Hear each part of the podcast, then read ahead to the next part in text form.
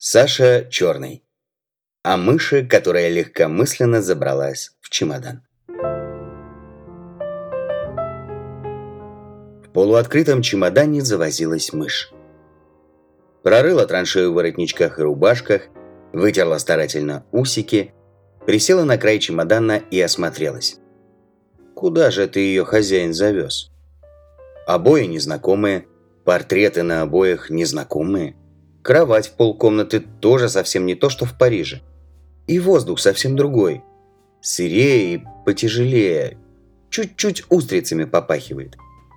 В окно круглый фонарь смотрит, шипит и на дожде покачивается. Неуютно стало мыши. Скарабкалась по вязаному одеялу на кровать к хозяину. Все же свой человек. А дело было так.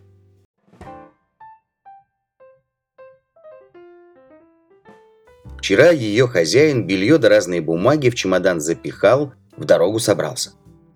Мышь из-под стола смотрела, и пришла ей в мышью голову фантазия на чистом белье поваляться. Влезла тихонько в чемодан, а хозяин возьми, да и закрой крышку.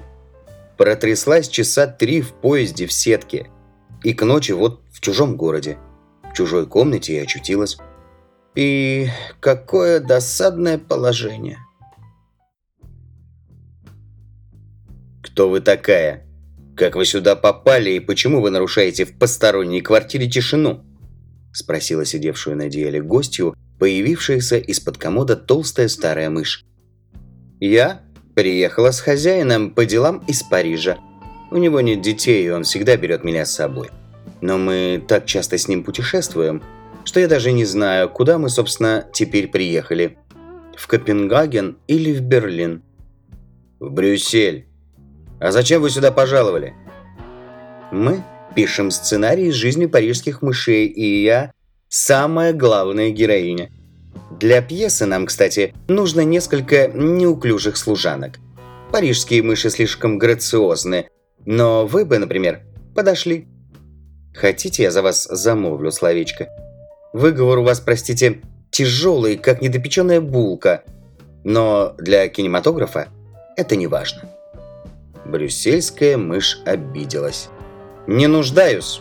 Я из солидной фламандской семьи, и вертеть в кинематографе хвостом мне не пристало. У моей хозяйки, честной и доброй старушки, тоже нет детей. Но у нее есть попугай, с которым я в большой дружбе. Попугай получает два раза в день кусочки поджаренного мяса. На второе орехи и семечки, и на третье шоколад. Он очень щедр. И когда ест, разбрасывает пищу во все стороны, а я, конечно, подбираю. У вас должно быть более изящная пища. Ишь, как у вас живот подвело. Нет, что же. И это я ради моды похудела. Кусочек поджаренного мяса я бы, впрочем, охотно съела. Или ломтик шоколада, пискнула парижская мышь. Намек, кажется, достаточно ясный. Но брюссельская толстуха поскребла лапками брюшко и отвела разговор подальше от съестного. «Не понимаю, почему это у меня на животе волосы вылезают? У вас в Париже тоже? И вообще, пока люди спят и нам никто не мешает, Эм, расскажите-ка мне, что у вас делается в Париже? Париже? Чудесная жизнь. Кошки в последнее время выходят из моды. Заводят собак, но мы, мыши, ничего против этого не имеем. Иные хозяйки, правда, держат еще тибетских и сибирских кошек, наряжают их в ошейники, берут с собой в лес. Но эти твари тоже мышей не едят. И я однажды даже дернула тибетскую кошку за бантик, а она как фарфоровая, вылупила голубые глазки и не с места. А вообще у нас весело.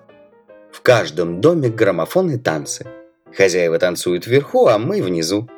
На рассвете пробираемся в квартиру и поедаем бисквитные и шоколадные крошки. Что вам еще сказать? Усики выходят из моды. Хвосты тоже, я слыхала, будут стричь. Недавно в нашем клубе был конкурс худобы, и приз получила мышка, которая вся могла уместиться в чехле для зубочистки. Так зачем же вы переехали в такой старомодный город, как Брюссель? У нас, слава богу, живут прочно. Хвостов не стригут, едят до отвала и про черный день в укромный уголок провизию откладывают. «Я ведь вам говорила», – жеманно объяснила парижанка, «что мы приехали сюда с хозяином, чтобы поработать здесь, в тишине над сценарием из мышиной жизни». Брюссельская мышь иронически повела носом. «Бросьте! Вы хоть и парижанка, но даже врать правдоподобно не научились. Ваш хозяин самый обыкновенный скупщик кроличьих шкурок, и вы ему так же нужны, как крысе слоновьи клыки. Объясните мне, наконец, толком, как вы попали к нам в Брюссель? Не знаю. А скажите, как у вас относятся в Брюсселе к новым мышам? Каким это новым?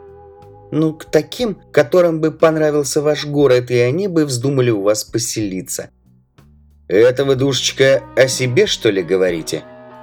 Зачем же вам у нас селиться? Вы так грациозны, и выговор у вас такой легкий, и хозяин вас любит как родную дочь. Нет уж, бросьте. Солидным мышам мы всегда рады. Впрочем, солидных у нас уже полный комплект. Плотность мышиного населения сверх нормы. А уж такие легкомысленные пищалки вроде вас нам, сударыня, не ко двору. Ни одно мышиное общество вас к себе на порог не пустит. А бродяжничество у нас строго преследуется. Все закоулки на чердаках и в подвалах на учете. «Так что же мне делать?» Растерянно запищала мышь-парижанка. «Простите, пожалуйста. Я совсем не кинематографическая примадонна. И хозяин вовсе не брал меня с собой. Он меня захлопнул крышкой в чемодане, вот и все. Ну что же мне теперь делать? У вас такие симпатичные усики, и вы даже немножко похожи на мою покойную тетю. Я на все согласна, не сердитесь на меня. Я тоже пополнею и стану неуклюжей. Только не гоните меня с этой квартиры. Я умею делать модные прически и буду массировать ваши лапки, только...» «Нет, нет», – покачала головой брюссельская мышь. «Я на вас не сержусь больше. Но не могу же я впустить вас к себе в квартиру. Что скажет хозяйка? Что скажет попугай? И, наконец, поджаренного мяса вовсе не так уж много. Знаете что? Вы ведь можете обратно добраться до Парижа в чемодане, так же точно, как приехали сюда. В самом деле, парижская мышь с досады даже себя за хвост куснула. Как же она сама не догадалась об этом? И вспомнила заодно, что на дне чемодана лежит целый пакет с бисквитами.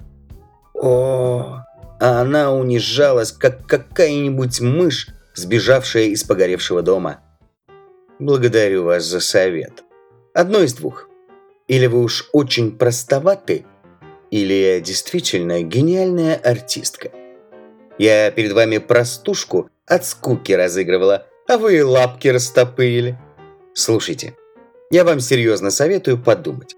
Завтра мы с хозяином отправляемся в кругосветное путешествие. Для нашего сценария нужна служанка. Хотите проветрить мозги и есть каждый день голландский сыр? Подумайте. До утра времени много. А теперь ступайте, милая, в ваш чулан. Что вы тут перед глазами торчите?» И так дерзко она это сказала, что брюссельская мышь из своей же комнаты на цыпочках покорно в коридор вышла и хоть бы слово нашлась ей в ответ молвить. Утром человек вскочил с постели, умылся и весело сказал вошедшей в дверь с кофейным прибором хозяйке. «Доброе утро, тетя!